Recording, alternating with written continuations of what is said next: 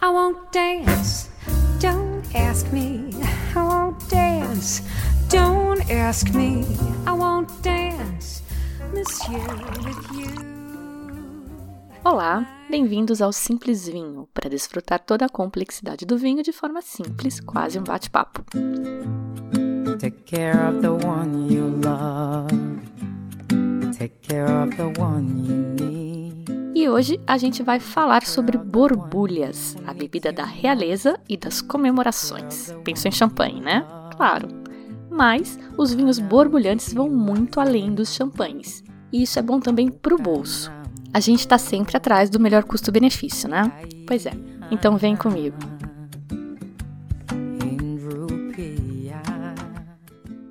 Os vinhos borbulhantes são facilmente associados a celebrações. Não tem festa de casamento, de inauguração ou qualquer tipo de celebração sem um brinde com esse vinho efervescente e chiquérrimo e caríssimo. Mas espera lá, nem tão chiquérrimo, nem tão caríssimo e nem tão champanhe assim. É, nem tudo que borbulha é champanhe. Eu me lembro do meu pai me contando essa história quando eu era pequena. Champanhe é um vinho espumante feito num local chamado champanhe. E o papo nem tinha nada a ver com vinho, foi por causa do Guaraná Antártica, que vinha escrito champanhe na grafia francesa, lembra? Pois é, champanhe é uma denominação de origem, uma AOC, Appellation de Origine Contrôlée, como eles chamam lá na França. Isso quer dizer que os vinhos que trazem no rótulo o termo champanhe cumpriram todas as regras da OAC. Uma delas, claro, é ter sido produzido na região francesa chamada Champagne. Mas tem muitos outros borbulhantes. O nome geral é espumante. Tem o cava na Espanha, o asti e o prosecco na Itália, só para citar algumas denominações de origem. É verdade que os champanhes franceses estão entre os vinhos mais caros do mundo e são sinônimos de glamour. Essa imagem é resultado de uma estratégia de marketing muito bem armada pelos produtores franceses, que lá no século XVII trataram de associar a bebida à realeza e à nobreza, mas mantendo a ideia de que era um luxo acessível à classe média. Funcionou super. Mas os cavas espanhóis, ou os hastes, ou mesmo os brasileiros que vêm ganhando fama pela qualidade, também podem ser muito bons e muito mais atraentes financeiramente. A efervescência vem sendo observada em vinhos desde a Grécia Antiga. Eles só não sabiam muito bem como a coisa funcionava. Foi só em 1662 que o cientista inglês Christopher Mehet explicou o processo. Você aí, que é amante de borbulhas, já sacou como são feitos esses vinhos? Vamos lá. As borbulhas são gás carbônico. O gás carbônico é um subproduto da fermentação, que é a transformação do açúcar em álcool pelas leveduras. A gente fala disso lá no programa 2 sobre vinificação. Então é isso. É só prender esse gás carbônico dentro do vinho. Mas como eles fazem isso? Faz basicamente de dois jeitos. Mas antes de tudo, eu preciso esclarecer que esse gás carbônico preso não é aquele liberado quando faz o vinho, mas sim o gás liberado numa segunda fermentação, provocada no vinho já pronto ou vinho base. Esses dois jeitos principais de fazer espumantes diferem basicamente no recipiente em que acontece essa segunda fermentação. No método tradicional, o champenois, champanoise escreve. A segunda fermentação, e tem o nome técnico de toma de espuma, acontece na própria garrafa. No outro método, que é chamado charmat, também chamado método italiano ou de tanque, a toma de espuma acontece no tanque de fermentação e só depois o vinho, já espumante, é engarrafado. É quase como se um método fosse varejo e o outro atacado. Um é mais artesanal e o outro é mais industrial. Tem outros métodos, tem o russo, por exemplo, que é super bizarro, mas a relevância é baixa, então eu não vou comentar hoje. Então vamos lá. Ambos os métodos partem de um vinho comum, o vinho base, feito do jeito normal que a gente viu no programa 2. Mas tem um detalhezinho aí. Costuma-se colher as uvas menos maduras, mais verdes, porque a uva mais verde tem mais acidez, e acidez é uma característica buscada nos espumantes. Eu desconfio que seja por isso que os vinhos espumantes normalmente são brancos ou rosés, é bem raro encontrar um tinto. Você imagina por quê? Eu acho que é porque a maceração, que é aquele contato entre a casca e o suco da uva, que é típico dos vinhos tintos, extrairia taninos verdes e desagradáveis por causa dessa falta de madurez. Também por isso o vinho espumante tem um teor alcoólico baixo, entre 8 e 9%. Isso também é lógico, né? Uva menos madura contém menos açúcar, daí produz menos álcool. Para provocar a segunda fermentação, é adicionado ao vinho base um tipo de xarope, chamado licor de tiragem, que nada mais é do que um concentrado de açúcar e leveduras. A quantidade de açúcar que vai ser adicionada é calculada para gerar a quantidade de gás carbônico desejada. Para ser considerado um espumante, tem que ter acima de 4 ATMs, ou atmosferas. Para quem esqueceu das aulas de física, um ATM é a pressão na superfície da Terra ao nível do mar, e 2,5 ATMs é a pressão típica de um pneu. Agora pensa no perigo potencial que é uma garrafa de vidro com uma pressão interna superior à de um pneu, às vezes duas vezes superior. É por isso que o crédito pela invenção do vinho espumante é dos ingleses e não dos franceses, porque eles, os ingleses, tinham tecnologia para produzir garrafas de vidro que aguentassem a pressão. Aliás, isso é um perigo até hoje, porque a explosão de uma única garrafa provoca uma reação em cadeia que pode dizimar toda uma adega. O Carlos Pisorno, que eu já apresentei aqui para você, ele já participou do Simples Vinho, contou que ele teve um dissabor desses no ano em que fez uma experiência com um fornecedor alternativo de garrafas. Voltou rapidinho para o fornecedor antigo, mas não sem um grande prejuízo.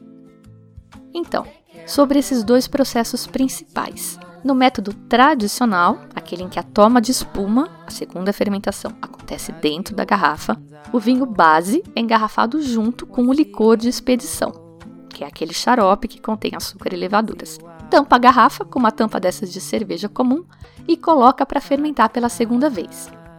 Essa segunda fermentação é rápida, uns 8 dias, mas o tempo que esse vinho vai ficar em contato com as leveduras mortas ou lias vai ser importante para as características organoléticas finais do produto, porque as leveduras, quando morrem, se decompõem num processo chamado autólise que libera substâncias que agregam cremosidade e aromas de frutos secos ao vinho.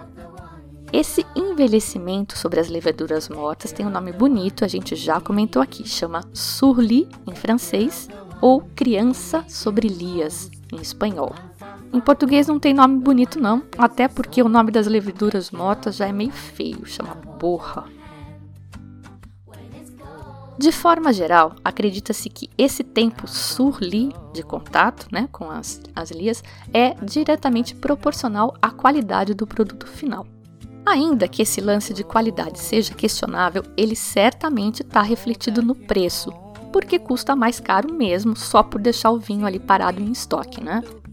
Para champanhes, a gente está falando de um tempo mínimo de nove meses, mas isso pode chegar a nove anos para um cava gran reserva como o cava gramona, por exemplo. Sentiu? Eu falei que o método champenoise era artesanal, né? Pois tem mais. Depois que termina esse período de criança, começa a preparação para o degorge, ou degorgement. Já vou explicar o que é isso. As garrafas são colocadas no rack e todo dia são viradas um quarto de volta e inclinadas um pouquinho vai virando a garrafa com a boca para baixo e assim vai conduzindo as borras, ou seja, as leveduras mortas, para o bico. Esse processo de condução das borras chama remoage. E quando é feito manualmente, o cidadão usa todos aqueles equipamentos de segurança, tipo os caras que desarmam bombas, sabe? Porque a garrafa pode explodir na cara dele. No final da remoage, toda a borra está concentrada no bico. Congela o bico, destampa, tirando as leveduras que ficam congeladas na ponta, e essa etapa chama degorge ou degorgement. Aqui entra o licor de expedição. É um vinho usado para completar o volume da garrafa porque uma parte vaza quando você faz o degorge, mas também pode ser usado para ajustar o sabor e o nível de açúcar. E aqui tem um ponto importante: a quantidade de açúcar residual no final determina o tipo do espumante e está indicada no rótulo. Começa em Natur ou Brut Natur, que é o mais seco, com até 3 gramas por litro de açúcar, e vai aumentando. Extra Brut, até 6 gramas por litro. Depois vem o Brut, até 15. O Sec, ou seco, até 20. O Demi-Sec, ou meio seco ou meio doce, até 60 gramas por litro. E acima disso, o doce, ou D, em francês, D-O-U-X. Eu deixo uma tabela no site, no roteiro do programa, para ficar mais fácil de consultar.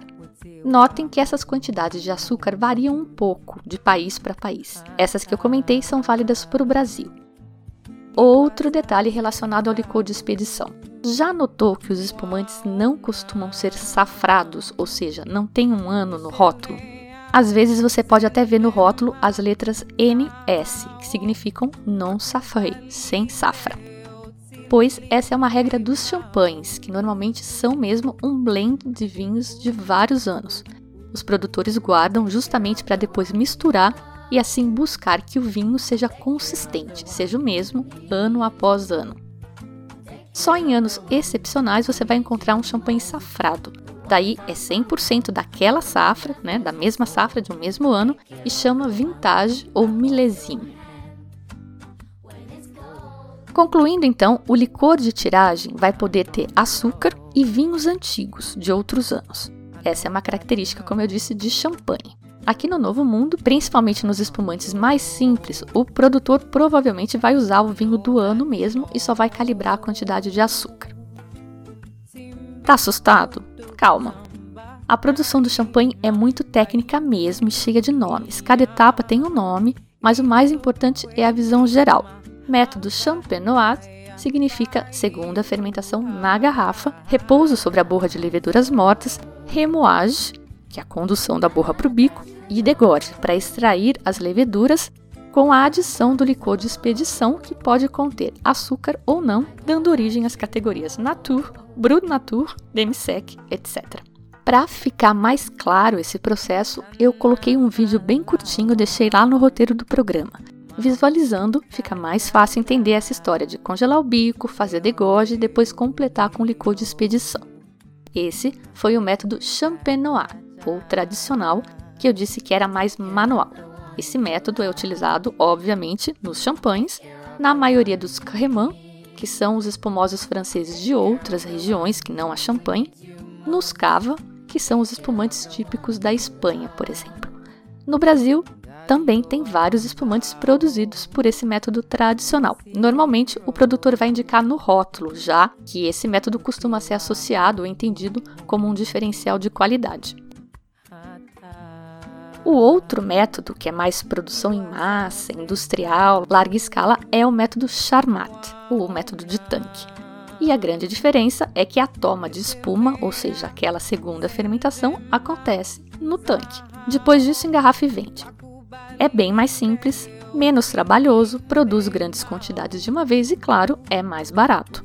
Esse método é bem comum na Itália, nos lambruscos da região de Emília-Romana e nos prosecos do Vêneto, por exemplo, mas também no Zect, acho que eu pronunciei certo, que é o espumante alemão, escreve S-E-K-T. No Brasil, a Chandon, por exemplo, usa Charmat na produção de eu acho que todos os seus espumantes.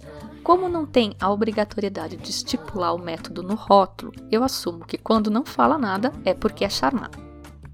Pode-se também produzir vinho borbulhante injetando o gás carbônico, como fazem os refrigerantes, mas aí não é considerado espumante e tem que especificar no rótulo que é um vinho gaseificado. Então, muito bem. Comparando esses dois principais métodos, o champenoise e o charmat, a gente já sabe que o Charmat tem custo de produção mais baixo. Mas será que a qualidade é mais baixa também? Quais as outras diferenças? Então vamos lá, pensa comigo. O que fermenta na garrafa tem aquele tempo de guarda sobre as leveduras mortas que eu comentei. Isso aumenta a cremosidade e os aromas de frutos secos. No Charmat, então, não rola essa cremosidade. Ele vai ter um caráter mais fresco e leve. E os aromas? Bom, como não tem esse tempo para a autólise ou a decomposição das leveduras e a sua integração ao vinho, os aromas da levedura de pão vão estar mais fortes, mais notáveis. Outra diferença é física. A pressão, no caso da fermentação na garrafa, costuma ser maior. Faz sentido isso, não? É muito mais controlável. No caso da fermentação no tanque, além de já ter uma dinâmica físico-química diferente por ser um recipiente muito maior, com superfícies de contato distintas, tem a inevitável perda de gás na fase do engarrafamento. A gente está falando de pressão por volta de 5 a 7 atmosferas no método Champenois e 2 a 4 no Charmat. E atenção! 4 atmosferas é a pressão mínima requerida para um espumante. Abaixo disso, ele entra na categoria de frisante, e é o caso, por exemplo, do lambrusco que a gente comentou. E como essa diferença de pressão se traduz no vinho? No tamanho das bolhas. O espumante fermentado na garrafa, então, vai ter borbulhas mais finas, delicadas e persistentes. E isso é considerado qualidade para esse tipo de vinho. Se é melhor ou pior, cada um decide por si. E tem também a coisa da ocasião e do bolso. Um é mais formal, chiquetoso e o outro mais relax. Tudo certo então? Mas acontece que não é só isso. Esse programa já está super pesado, eu sei, mas tem mais um método de produção que eu preciso comentar, porque é um método tipicamente associado aos espumantes de moscatel, que é uma das vedetes do nosso sul do Brasil.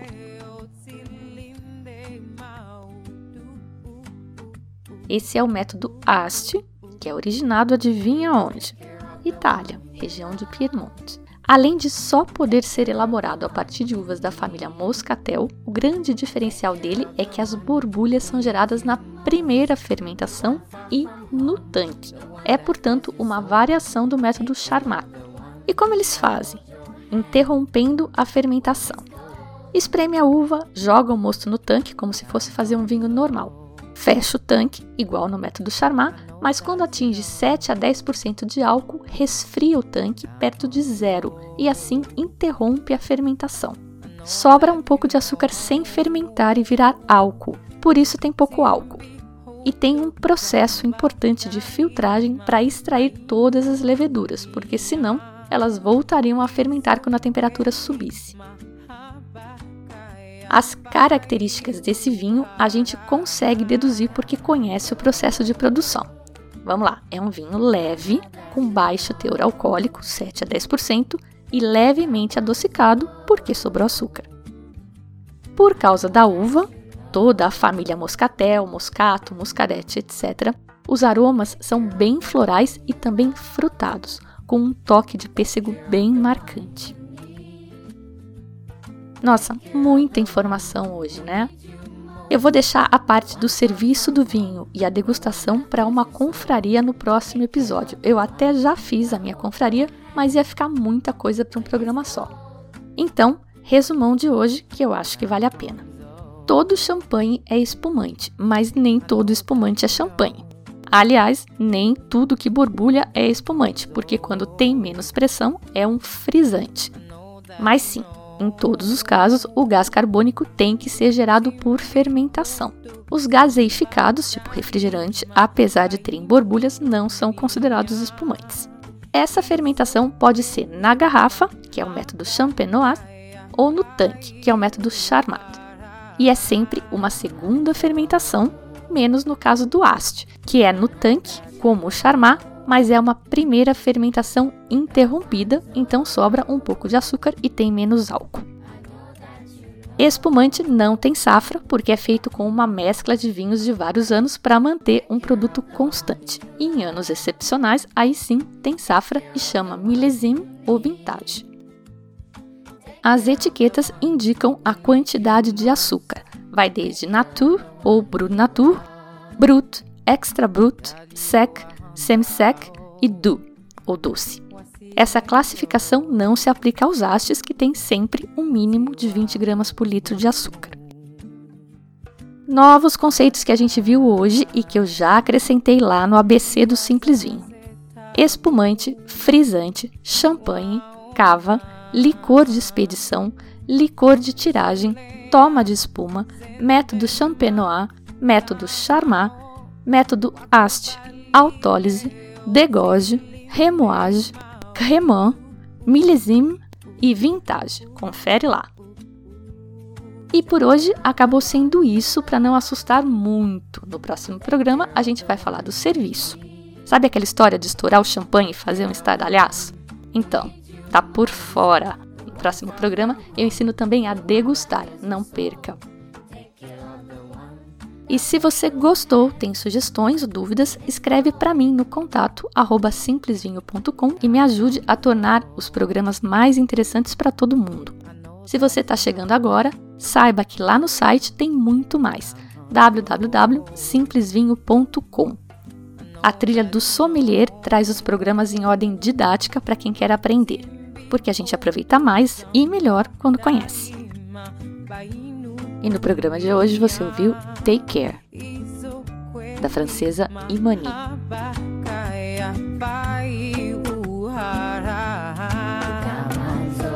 Você pode acompanhar os novos programas e posts se registrando no site, assinando o podcast ou me seguindo no Facebook e Twitter. Eu sou a Fabiana Kinosaisen e vou ficando por aqui com um simples vinho. Tchim, tchim.